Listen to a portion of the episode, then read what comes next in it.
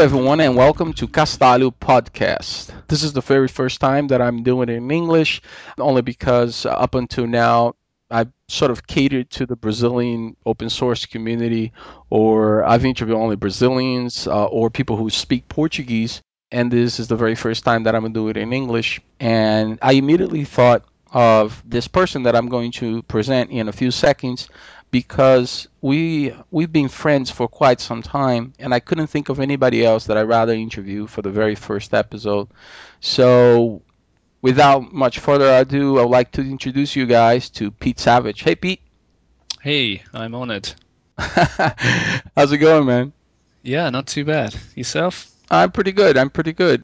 Well, um, uh, the reason why I said that I wanted to, you know, make you my first guest for my first ever episode in English is because you and I have been friends for quite some time. Um, I think maybe four years or so. Yeah, it's uh, yeah. I think it's at least four. Maybe maybe a couple of years longer than that actually.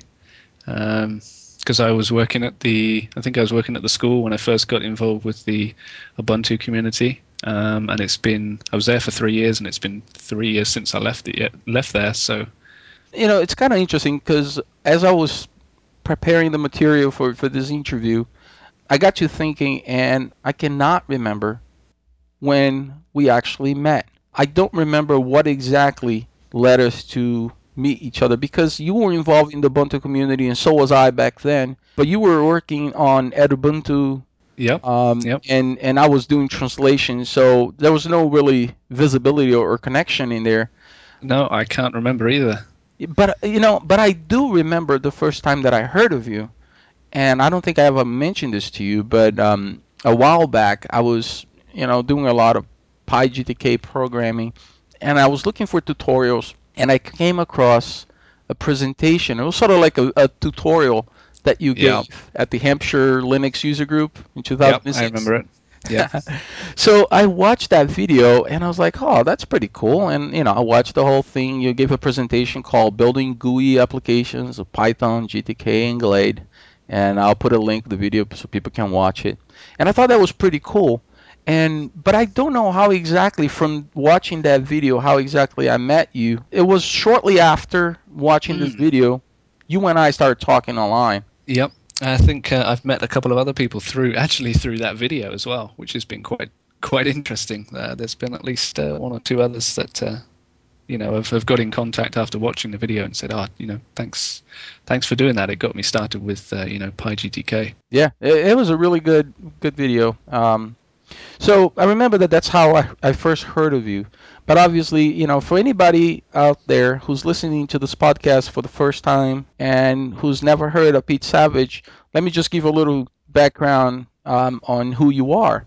Um, obviously, um, if anybody does a, a, Google search or a DuckDuckGo search or whatever search engine you like to use these days, uh, if you search for his name, you're going to learn that he's written a chapter for the official Ubuntu book. I think it was the second edition around 2007 it was yes, chapter ten, I think, for uh, for the Edubuntu distro. That's right. So you will find out that he's written a chapter on that book, uh, among uh, in many other things. But you started on the open source community through the Ubuntu family. So how did you get started? What exactly led you to, to do work with schools and the Ubuntu edition of, of the canonical plethora of, of distributions? Well, it's it kind of all started. Um, I was a web developer for uh, about eight months or so, and whilst I was uh, whilst I was working there, I kind of started playing with PHP quite a bit, and it was kind of at the transition stage when people were looking at moving to five, and you know four was getting less attention, and I thought it would be really cool to have a distro or, or some some kind of way of testing um, code migrations from PHP 4 to PHP 5. And I thought it'd be really cool if there was a live CD that you could boot up and you could have both PHP 4 and PHP 5 installed on the same system. Um, so you could just run your app in both and do side by side comparison of each. Mm-hmm. And so that's that's kind of how it started. And I looked at using the Knoppix uh, live CD to begin with, and I actually I got it working. Um, it had two. You, you ran up two Apache daemons, one on one on one port, one on the other, and one of them used PHP 4 and one of them used PHP 5. Hmm. And it, it worked pretty well, and I had a couple of people who were interested in it. But I kind of wanted to do some more heavy customization. And I was speaking to a couple of people, and they said, "Oh, you should speak to uh, a guy called uh, Oliver Grawert, who was in the Edubuntu community." hmm uh, because he was one of the ones that was responsible for developing some of the build scripts um, for the ISO images, and uh, he knew an awful lot about building live CDs. So I kind of dropped into the Edubuntu channel one day on IRC and started, you know, asking a couple of questions, and uh, kind of the response was, "Well, why don't you hang around for a bit and, you know, see what you can pick up?" So I did, and kind of fell into Edubuntu, and uh, then I think uh, shortly after that I started working at the uh, at the school uh, where I was an IT manager for about three years, and the two just kind of meshed really well. hmm Um, we started using Edubuntu with some of the with some of the kids at the school, and uh, we started a, a Linux users group for the kids. We had about six or seven, you know, members, and that was really interesting to see them, you know, pick up and, and learn a, a different operating system, and they were they were pretty enthusiastic about it. Uh, we we took them up to the uh, the BETT show, which is the British. I think it's British Educational Technology. I want to say trade show, but I can't quite remember the acronym. hmm And uh, yeah, we, we, we took some some kids there, and uh, we had a stand there with uh, with I think it was the Open Forum Europe guys, and we shared a stand with them. And uh, we we got them walking around in T-shirts which said uh, "I'm not scared of open source" on the front, uh, Nice. which is which is pretty fun. And uh, you know, people were quite receptive to it. Um, but it was also quite interesting the number of people who would, would walk past the stand would pick up a CD and you know kind of have a look at it because there was some there was some open office ones there or I think it was I think it was Star Office at the time Mhm. and uh, and some Ubuntu ones and they pick it up and look at it and go oh how much does it cost and we say oh, it's, it's free you just take it oh no no no and they put it back and it was like it's free just you know take it try no no no no no it's okay and it was kind of you know interesting to try and break that stigma um, that you know free meant bad. Mhm. Um, but yeah, that was that was pretty cool.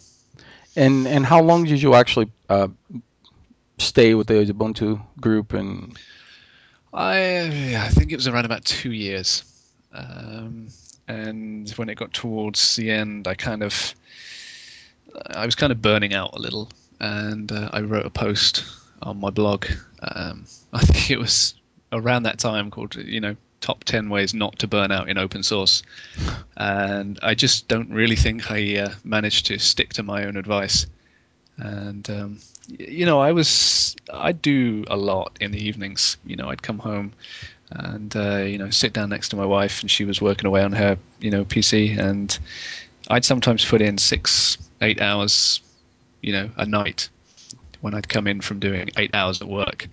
And it was just it was just too much sure, yeah, I, I can see that. uh, so I, I kind of figured the only way really for me to to you know solve the problem was just to break away completely, and uh, you know and come back when I was I guess more mature and able to you know prioritize things better for myself.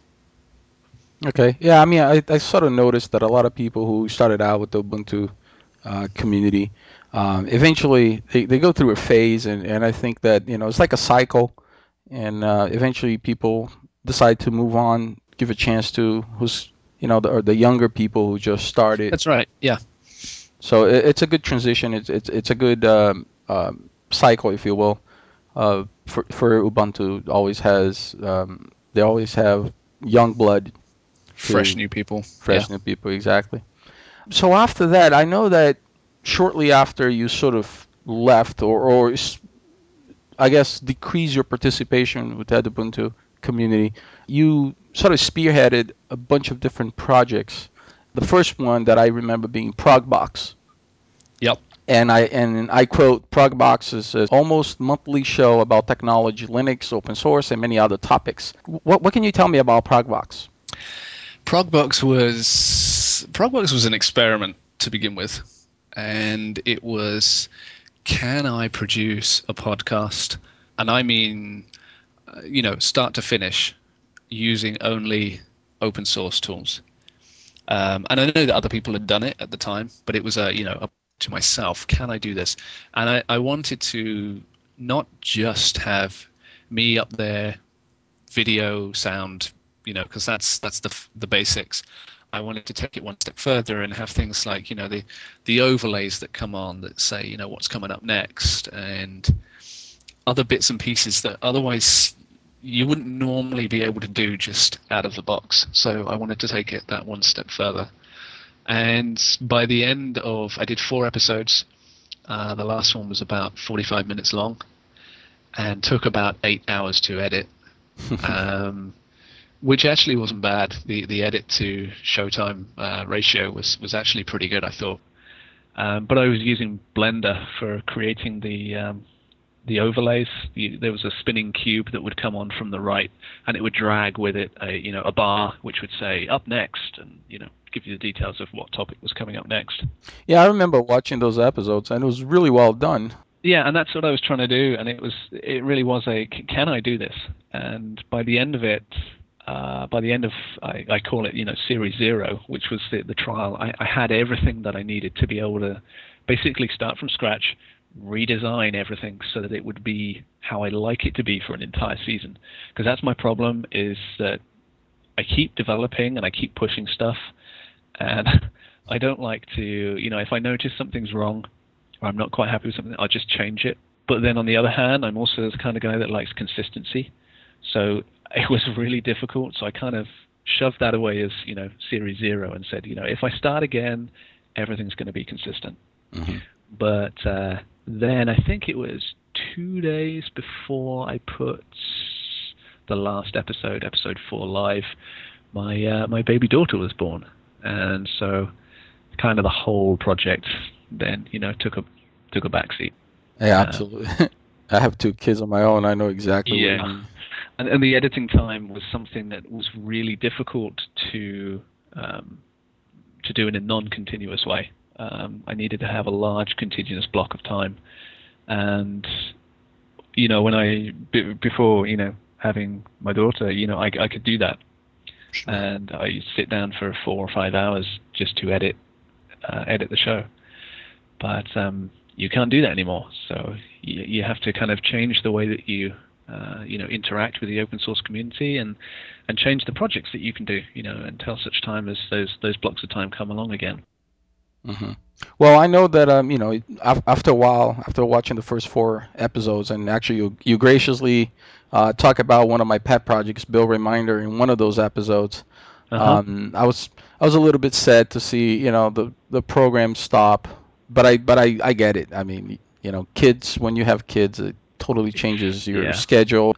Your life turns upside down. So I understand. Right. And and also the other thing was it was we were toying with the the idea of um, having other people submit their own sections for it.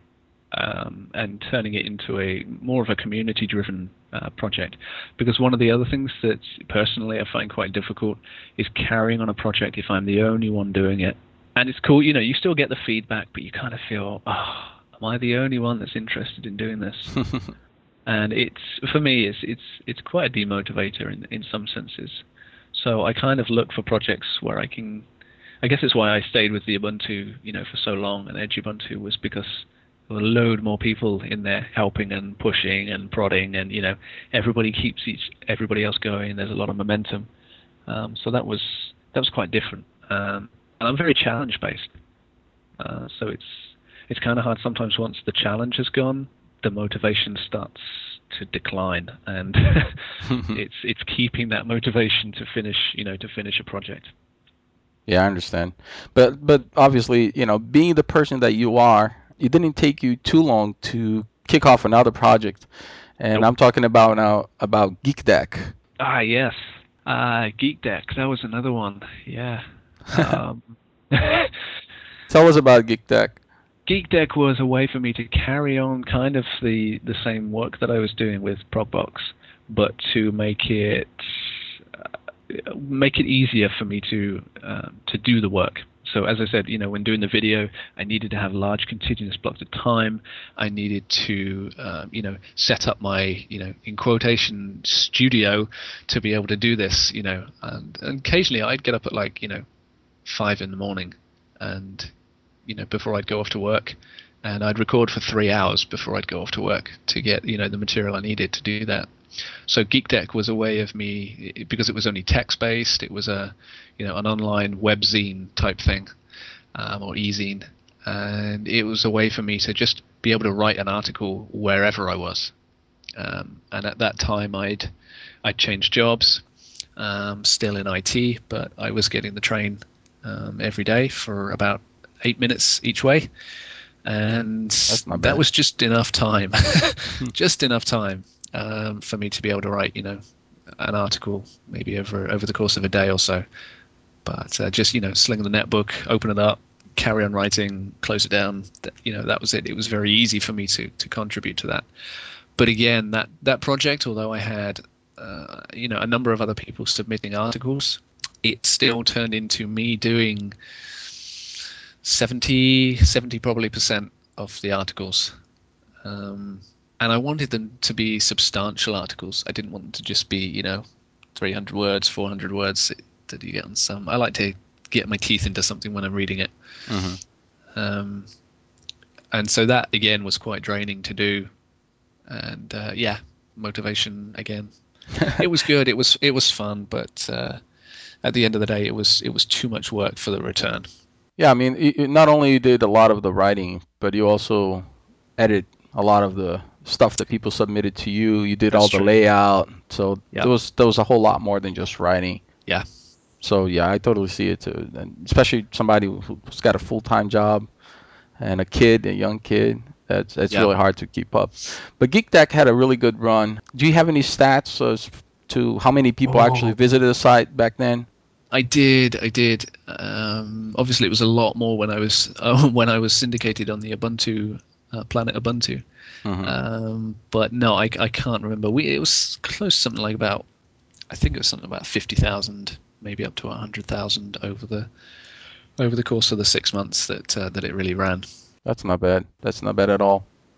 Well, so once once GeekDeck, once you slow down from from that, and and the project sort of you know fell by the wayside. That's I think when you started thinking about writing books and from yes. from the many from the many many conversations that we had i you know you mentioned to me way back when that there was this one book that you had started writing and yeah. you yeah. stopped a little bit and then you you decided that you were going to do it uh, yep. But I'm, I'm not going to give all the details. I want you to talk about Divide and, and how it came about and why you actually finally picked it up and finished it.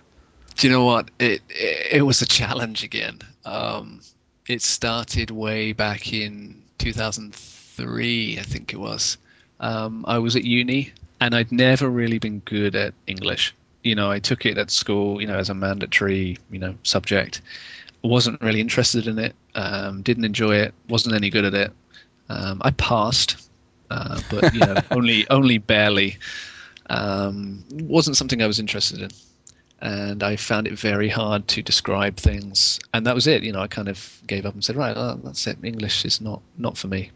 And then I remember one day I was working at the um, it was a supermarket that I worked at for a while when I was at uni part time, and uh, I was the guy who worked on the on the produce section, of the fruit and veg. You know, so mm-hmm. I was mm-hmm. out there stacking fruit and veg, and I remember pushing this cage um, back into the warehouse and all of a sudden in my mind I had this this vision of this guy just standing there with his like a trench coat on and a and a hat and it was kind of silhouetty and he had a gun and all of a sudden in my mind I just had these this flash of all the descriptive words you know to describe what I was you know visualizing. And I thought oh, that's it's weird. That's never happened before. And so I kind of thought maybe maybe I could write that down. Uh, and I kind of mused a bit, and then it turned into a guy holding a sword, and you know, then I kind of, you know, had a, a paragraph in my mind, and I thought that's that's not bad. I'm gonna ho- go home and write that down, and that was the beginnings of of Emblem Divide. And that's where the idea kind of came from. It was it really just came from a guy with a sword. What story can I create with a guy with a sword? And of course, I brought in one of the, the literary devices which I find probably the most fascinating, which is is time travel, Mhm. um, because it's it's great. There's you can you never know what's going to happen if you put time travel in the mix, because anything can change. Anything that you've seen, anything that you know, any hard and fast facts and rules that you've seen can just change in an instant. And so that's why I think it's one of the most fascinating, you know, devices to include in storytelling. Um, and I think most most of my favorite, you know, films would would include time travel somewhere somewhere in there because uh, I, I think it's great. And and the the main character for this book, Oaken Brown. So he's the guy actually holding the sword that you mentioned. And That's if I'm not correct. mistaken, uh, what you just mentioned now, this this vision, if you had, is exactly how the book starts. Yes, yes, it was, and so that was kind of a homage to you know that that idea that I had. Yeah, I, I kind of I did. I think it was about thirty thousand words worth on the train on on the bus, sorry, to and from uni, and then I kind of stopped. I got married. You know, um, I got a I got a real job, and uh, you know everything kind of again just life came in and uh, and took the opportunity away. And then it was six years later uh, when I was um, thinking about what to get my wife for our wedding anniversary. Something inside me, you know, I remembered I'd read the first 30,000 words to her and she'd said that she'd really liked it and she'd love to hear the end of it. And I always promised I'd finish it. Mhm. And um, I was sitting there thinking, what, what can I, what can I get her? You know, what can I, what can I give to her that's really special? And you know me, I'm I'm a religious guy, and I heard I heard a voice. I heard God saying to me, "Well, you could finish that book." I was like, "That's not a bad idea." So I sat down for I think it was about a month and a half, and I just everything, you know, live, eat, sleep, drink, everything was was the book, and uh, I had to do it in secret because I didn't want her to know. That's kind of hard. You you know, you come home from a hard day and uh, you sit down on the sofa, and I'm just there typing away, and she's like, "What are you, what are you doing?" "Oh, um, just just working. You're always working. Yeah, I know. Really sorry. Uh, and uh, yeah, so I, I kind of I finished it, and I went to Lulu Lulu.com and uh, and got a, a print version done, and uh, I gave it to her, and she she opened it up and looked at it, took it out, turned it over, turned it back, and said, "Is it finished?" Said, Yes, she said, and you're happy with it. Yes. Okay, she says. That's brilliant. That's awesome. So, That's pretty cool, man. That's a pretty good story uh, behind the the book. How much of you is on the main character? oh gee, it, it was it was a lot. Um, Oaken Brown was well, his his hair was a different color at one point. That was during my yeah during my angry at the world days, I suppose. When you know I've I've got or I did have you know quite ginger hair, and uh, absolutely hated it. You know, got uh, quite a bit of stick for it at school.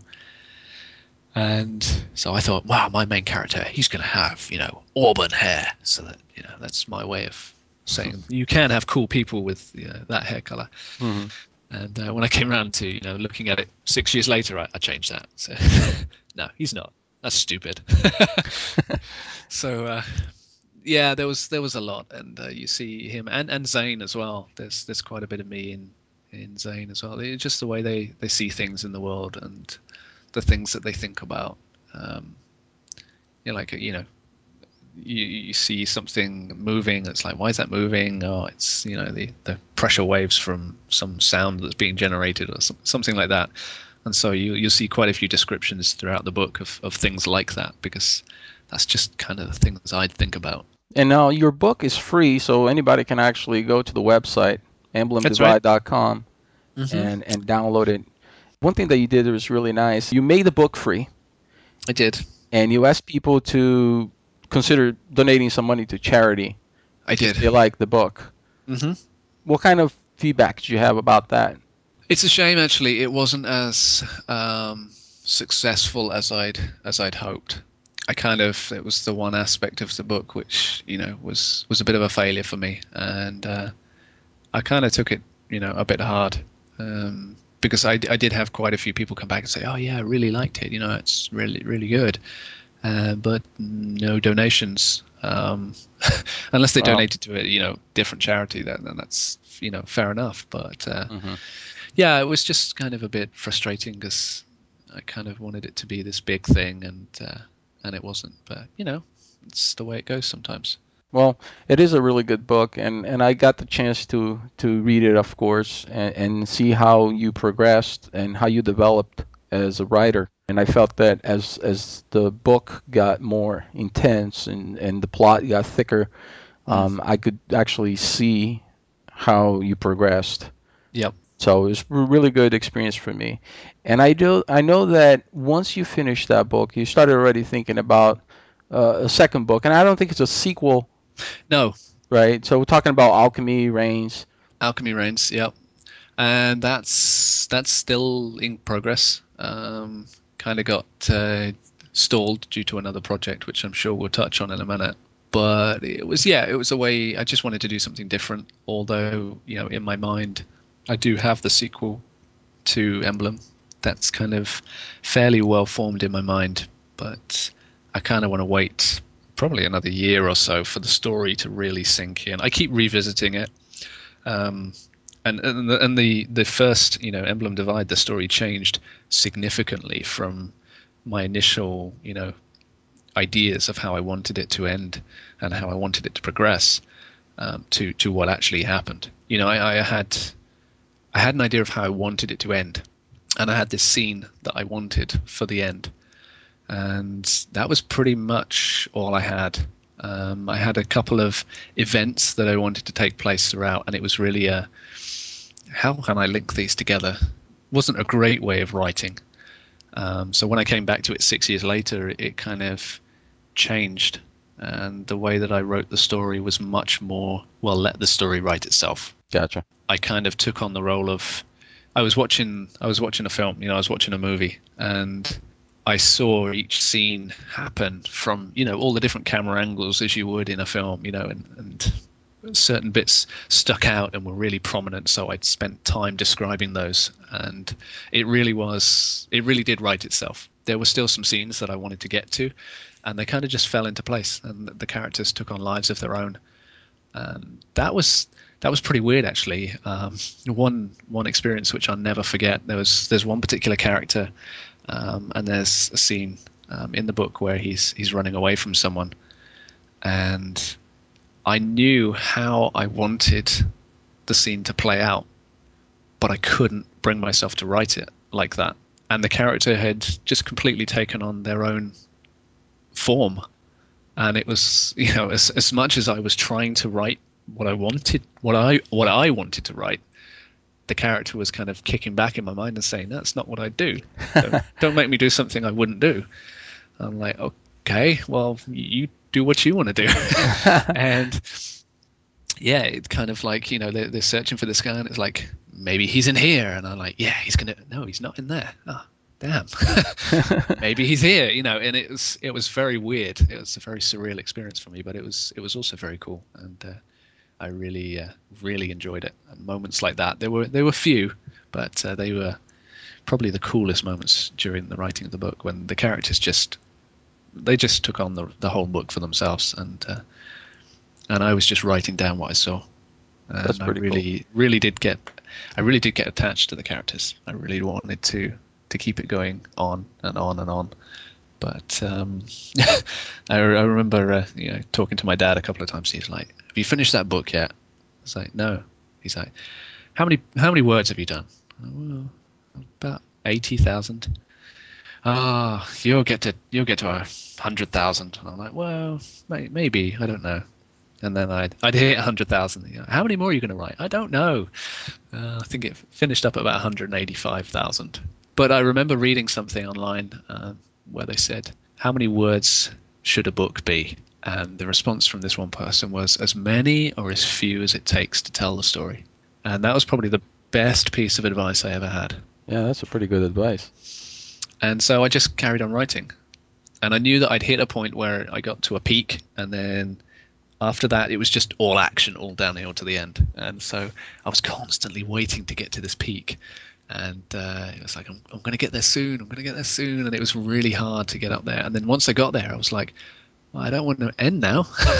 I want to carry on writing. You know, I, I kind of really loved the characters, and I didn't I didn't want to end the experience because you know they they were a part of yourself, and they it's it's kind of weird, but you know they're like good friends. You you know them so well because you created them, but you know you you know them so well, and it was it was kind of cool spending time with them and going through this journey with them. But back to alchemy. Um, yeah, that's uh, it's a completely different story, um, completely different setting. Um, again, I'm probably around about thirty to forty thousand words through that one. It's going to be shorter than Emblem. I'm trying not to leave as large a gap between starting it and finishing it, because um, six years is, is a hell of a long time. You've got to be in the right mindset for it, as as I'm sure you can appreciate. You know, absolutely, absolutely. And I mean, I, I had a chance to to read a couple of one of the first chapters or mm-hmm. or yeah, I guess it's the first chapter that you put up somewhere in the website, right? Mm-hmm. And it it really rocks. I mean, I like I like like I said, I, I got a chance to follow your development as a writer, mm. and and I really appreciate the style and your prose in the, the very first chapter. So I'm looking forward to reading that. Oh, you're welcome. But obviously, the reason why alchemy is on hold right now is That's because right. you started a brand new project which is another book yeah. uh, called "Getting in the Trenches" or or "Get" with two T's. Yep. And I'm going to quote what you said here. This book is designed to be a book that focuses on teaching people to use Git by association with scenarios that are experienced by a fictional company called Tamagoyaki, and I hope I'm pronouncing that correct. That's correct. Yep. All right. So Tamagoyaki Inc. So what can you tell us about the book? Obviously, you know, you want people to learn about Git, which is this versioning control system. Mm-hmm. Um, but why, why, why write a book about that for you? Because I mean, you coming from a background of fiction, and all yep. of a sudden now you're writing a book about technology and actually mm-hmm. sort of teaching people how to use uh, something. Yeah, it's um, well, it kind of. Uh, I kind of took the experience that I had writing the the chapter in the official Ubuntu book, but the whole reason for writing the book was it, it's kind of it's kind of lame, I suppose. Um, I started using Git. I started using Git probably about a year or more ago um, for a small project that I was working on, um, which was uh, called Ethistra or Ethistra which was I really wanted to find out what it would sound like if you listened to your network traffic, and that's the probably the, the geekiest thing, uh, the nerdiest thing I've ever done. I thought, ah, it'd be really cool. Yeah, that'd be awesome. And I talked to a few people, and they went, "My, you are sad." I was like, "Yeah, but it could be really cool." So, and obviously, I mean, you were a sound engineer, right? So this is yeah. why the the connection there, right? Yeah, yeah, and I thought, oh, I wonder whether it could make some cool music. So I, again, that's a project that's kind of kind of stalled a bit, but I got some good stuff out of it, and I was really happy. It was quite an ambient soundscape, uh, you know, kind of noise, and um, I I stored that in Git uh, because I'd been using Subversion for many years before that, but I hadn't really used Subversion, if you know what I mean. I'd committed and uh, you know and reverted and stuff like that. But I'd never really got into the whole branching and and merging and all that type of stuff because most of the projects that I did, I, I did by myself. And so with uh, I thought I, I, put it up on you know on GeekDeck, which which kind of turned into my own personal blog after the after the project finished. And I wanted somewhere to share the source code. And I thought, well, let's let's use Git and uh, and try this GitHub, you know, business. So I started using Git. I came back to using it again a little bit later for something else, and I thought, this is pretty cool. This can do a lot of stuff. I want to learn more. Uh, you know, that's something I've always I've always craved knowledge. I've always craved to learn more and more and more about things. Um, my own personal kind of philosophy is, I I don't feel I've achieved I don't feel the day is right unless I've achieved or learned something new. So that's a kind of personal philosophy, I suppose, I live by. I have to learn something new every day, otherwise, I feel I'm not, I'm not achieving. I'm not, you know, not doing what I'm supposed to do. So, the whole idea for writing the book was, um, well, I want to learn as much as there is to learn about Git because it's super cool and I can do so much cool stuff with it. And I just, it was so elegant the way that much of it was implemented. It was so simple, and I thought, I want to learn what what complex things you can do with this amount of simplicity. So I decided the only the only real way to do this was to was to write a book um, because I wasn't using it enough with the projects you know that I was working on. They were very small again, and it was just a kind of oh commit, you know, log.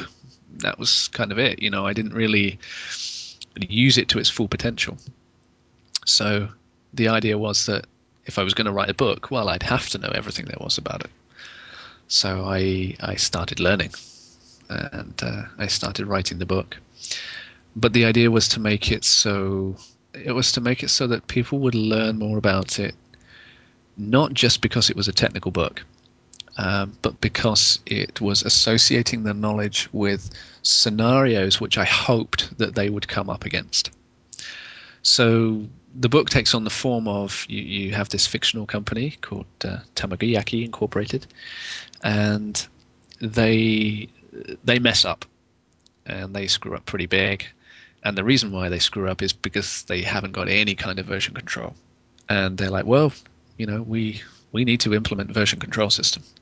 And so the book has these sections which are called trenches, trenches sections, where you actually have some dialogue and some. It's kind of like novel-like writing, um, you know, to describe situations and scenarios. So you know, John comes into the room and sits down at his desk, and you know, somebody walks over and says, "What's what's up, John?" And they say, "Well, you know, everything's everything's gone wrong. What do I do?"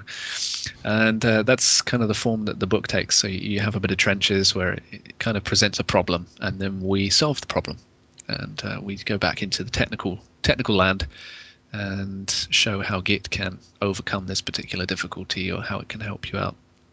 And I learned so many things writing the book, and it, it really is such an awesomely powerful version control system, um, and it can do so much more than just you know commit revisions. Um, And I, I think what really attracted people because um, you had you had um, first of all let me just start off by saying that um, the book is available on GitHub, so it's a book about Git that's hosted on GitHub, mm-hmm. right? so and the other thing is the book is completely open sourced. So Yes. you you write everything is in LaTeX, is it? It is yes, latex. Yeah. All right. And so you're writing that on LaTeX only because it, I guess it's easier for you to take that and convert into other formats and publish, you know, create a PDF or. Yeah, that's kind of quite.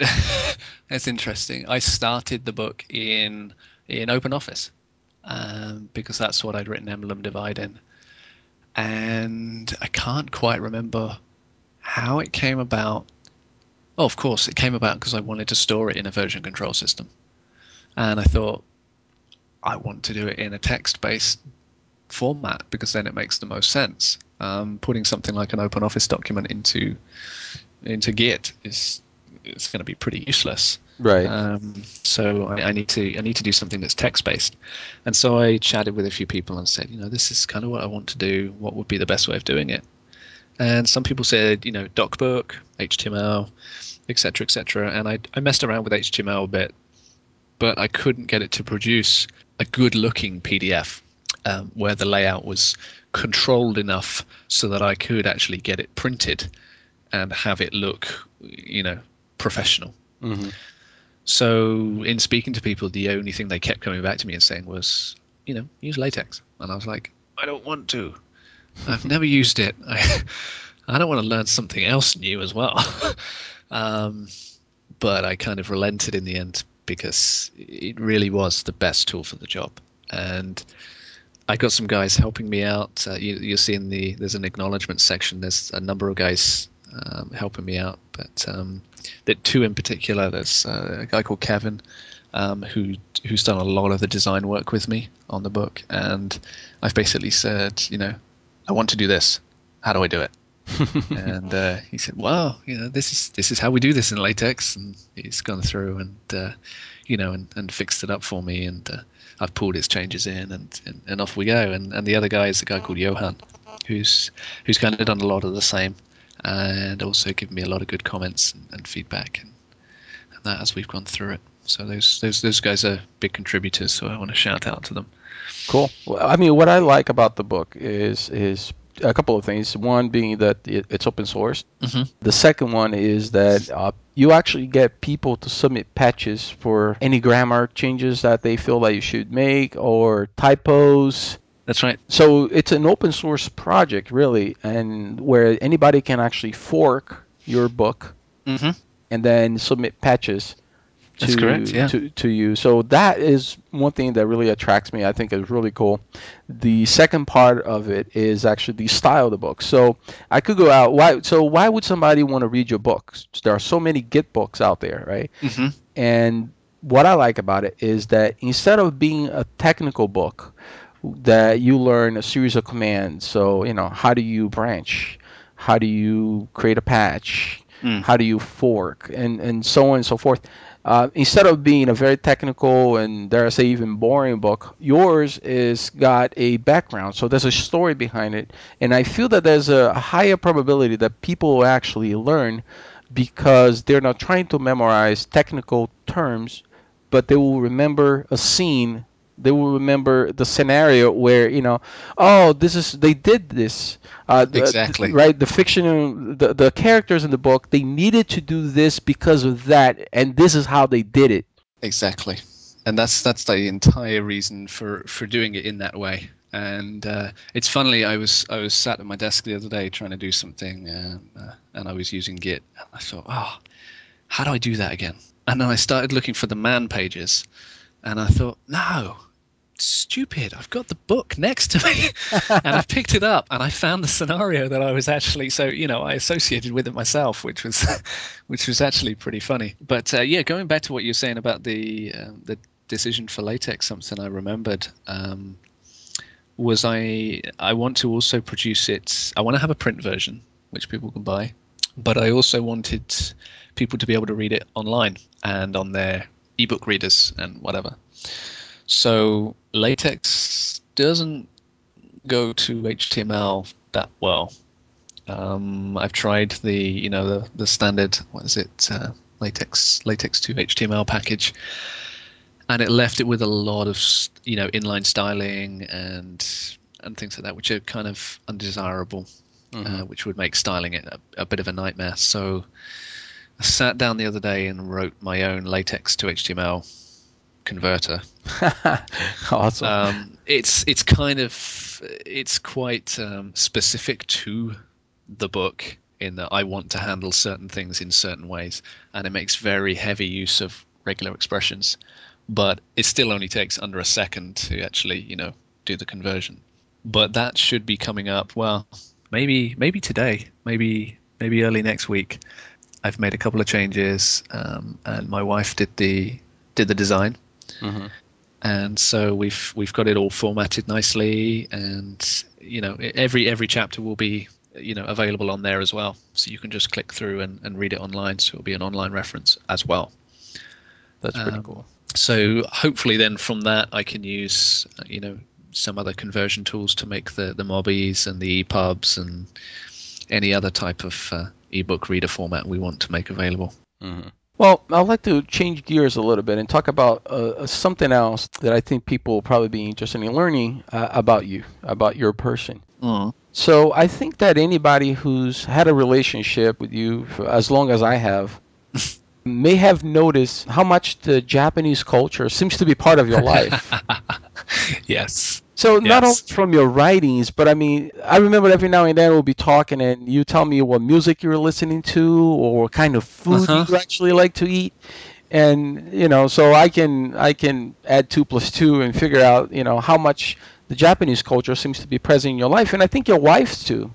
Yes, yeah, definitely. Um, I guess it kind of started with, um, well, I guess the, the first the first instance was probably me watching uh, the the Dragon Ball series, Dragon Ball Z, which I used to go around a friend's house and watch.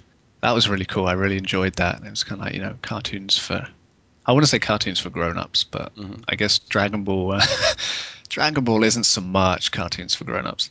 And then you know when I met my uh, I met my wife and uh, we gotten married.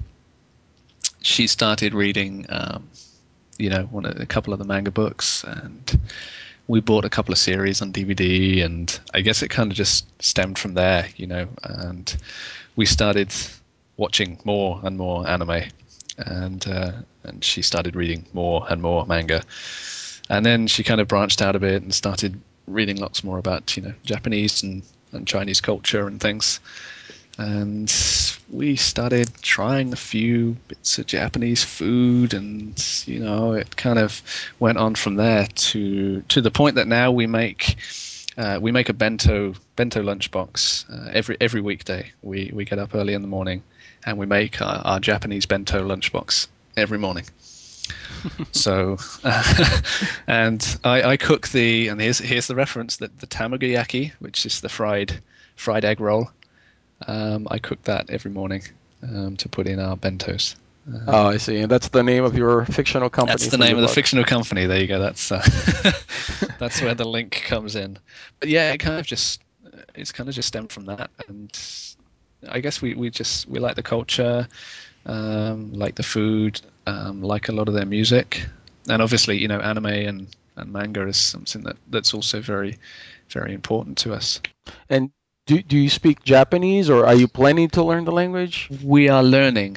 We are learning. It's uh, it's pretty difficult, um, but uh, we're learning. Um, I'm not sure how how familiar you are with it, but uh, especially the, the, the reading and writing is is pretty tough because you have like three writing sets.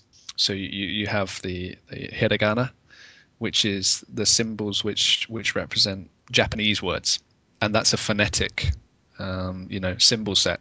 Then you have katakana, which is basically the same symbols, the same phonetic, uh, you know, set of symbols, but that's for words which have come in from outside the Japanese uh, language. So like Western words.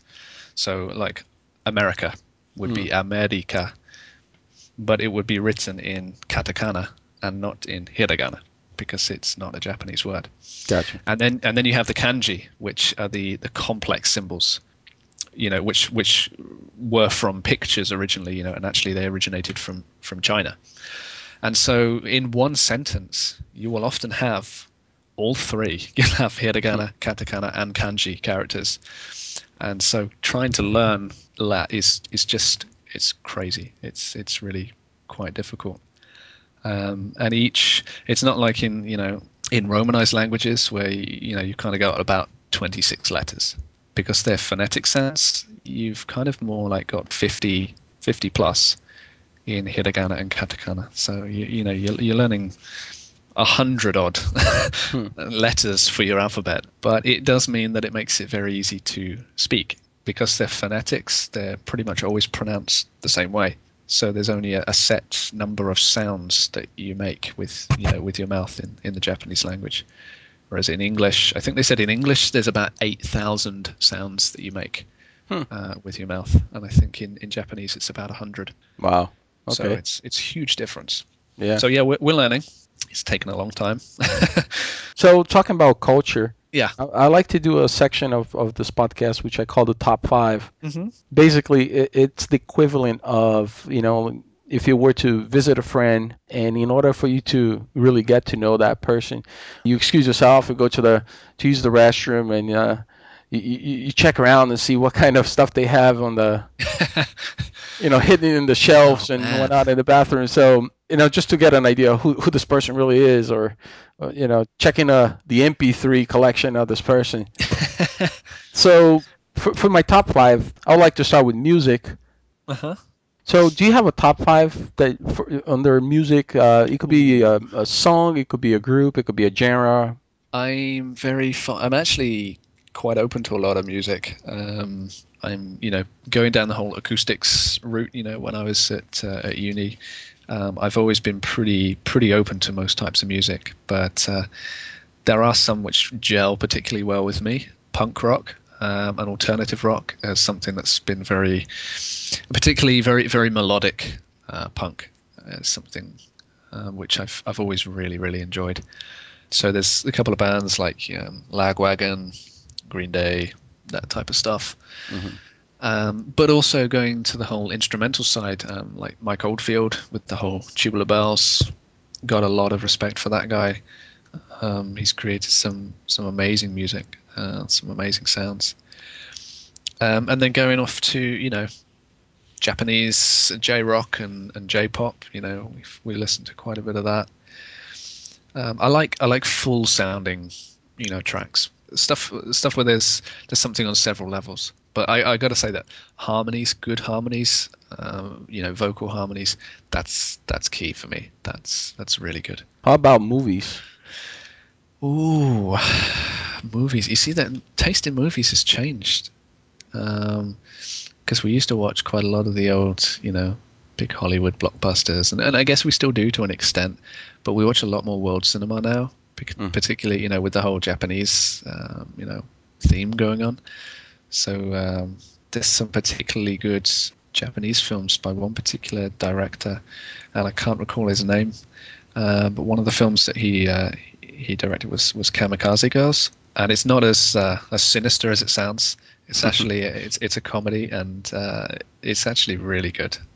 Um, so yeah, there's quite a lot of world cinema now, but I still like some of the big blockbusters. Uh, you know, Inception I think was was very well done both from a technical point of view uh, uh, and from a uh, you know the, the dream within dream kind of yeah. scenario. I, I, like the I like something that makes you think. I like something where you're sat there going, "What's going on? How? what?" I like that. I like to have to sit there and work that out. If something's just spoon fed to me, uh, I guess it comes back to the challenge thing. You know, I, I uh-huh. like it. I like a good challenge.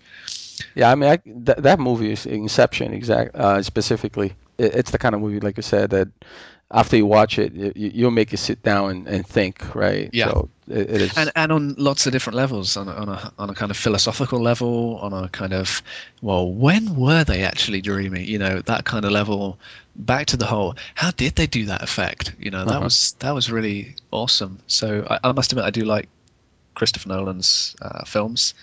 Uh, the Prestige um, is another absolute favorite of mine that's that's a brilliant film, which again leaves you with so many different levels of uh, you know of thinking going on.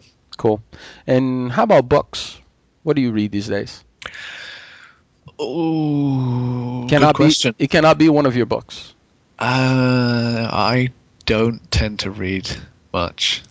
The last set of books that I read, yeah, the, the last series of books I read was uh, the Night Watch um, series by Sergei Lukyanenko, um, who's a Russian author.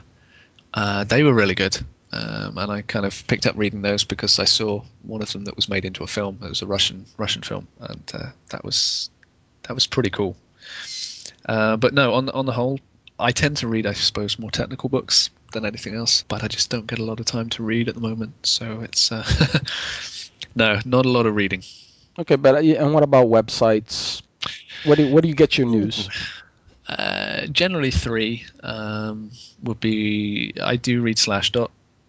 Um, I do read the Register from time to time, and I also I do like the the image one on on the Daily WTF. Um, I love seeing technological, you know, pictures of technological stuff gone wrong. Like, you know, you know, your your credit card will expire in you know the year 20,347. That's I kind of like stuff like that. I started taking stuff like that on my phone as well. You know, if I see them out and about, you know, cash machines with please insert any disk and press any key and that kind of stuff. Well, it's been really a pleasure to talk to you and um, get to know um, a little bit more about you it's kind of interesting that you and I have talked on and off for the last three, four years, but we never actually sat down and had a chat about certain things. So yeah. I feel like I, I learned a whole lot more about you today than in the last three, four years. And you're a very interesting person. I know you're very passionate. Uh, when you start something, put your head down and you, you don't stop. You just keep on going. From just from chatting with you every now and then, I know when you start writing a book, I know that you you just plow through things. you, you go like, I, I got to write forty thousand words today, or you know. Yeah. So you are a great friend, and I, I admire everything that you've done, and um, I enjoy Oh, your your writings. I'm definitely looking forward to Alchemy Reigns. There's a whole lot more that I would like to talk to you, but uh, in order, I guess, to keep the podcast not too big for people to download it, I think I'm gonna end our conversation here. sure. But I'm pretty sure that I will be inviting you maybe for a sequel Oh, because cool. there are certain things that I would like to talk to you about um, sound engineering, about Arduino, Okay. because I, I know that you play with that as well. I have, yeah, a little, not very much. I'll, I'll tell you what, I'll, I'll play with that a bit more so that when you talk to me next time, I'll have something interesting to say. Sweet. All right. and, and definitely want to talk about uh, Ethistra. yes. So maybe what I'll do is I'll put a link on the on the website. Uh, people can look at the code and maybe uh, try one of your samples. It's pretty fascinating. I know it's it's really geek, but but th- it's still fascinating. Listen to Yeah. what your work sounds like, and I know that some Yeah. people probably want to try it right away. Yeah. So I put a link in there. So for everybody who's listening to this interview, I would really like to hear your feedback. If you enjoy this episode, please let me know. And if there's anybody else that you like me to interview, I'll be more than glad to schedule something and, and sit down with whoever it is that you would like me to interview. And I'll see if I can keep this uh, a recurrent theme and do every now and then an episode in English. Hooray.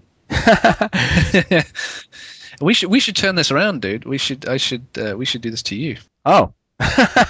Yeah. We should we should interview you. All right. And you Well, have, a, have an extra special episode where, where we interview you.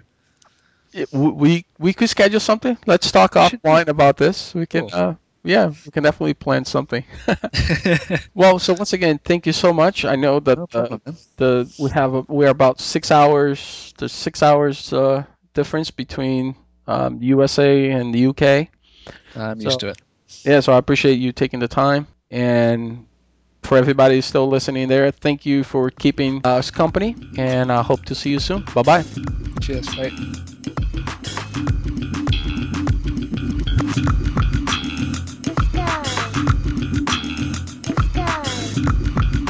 them.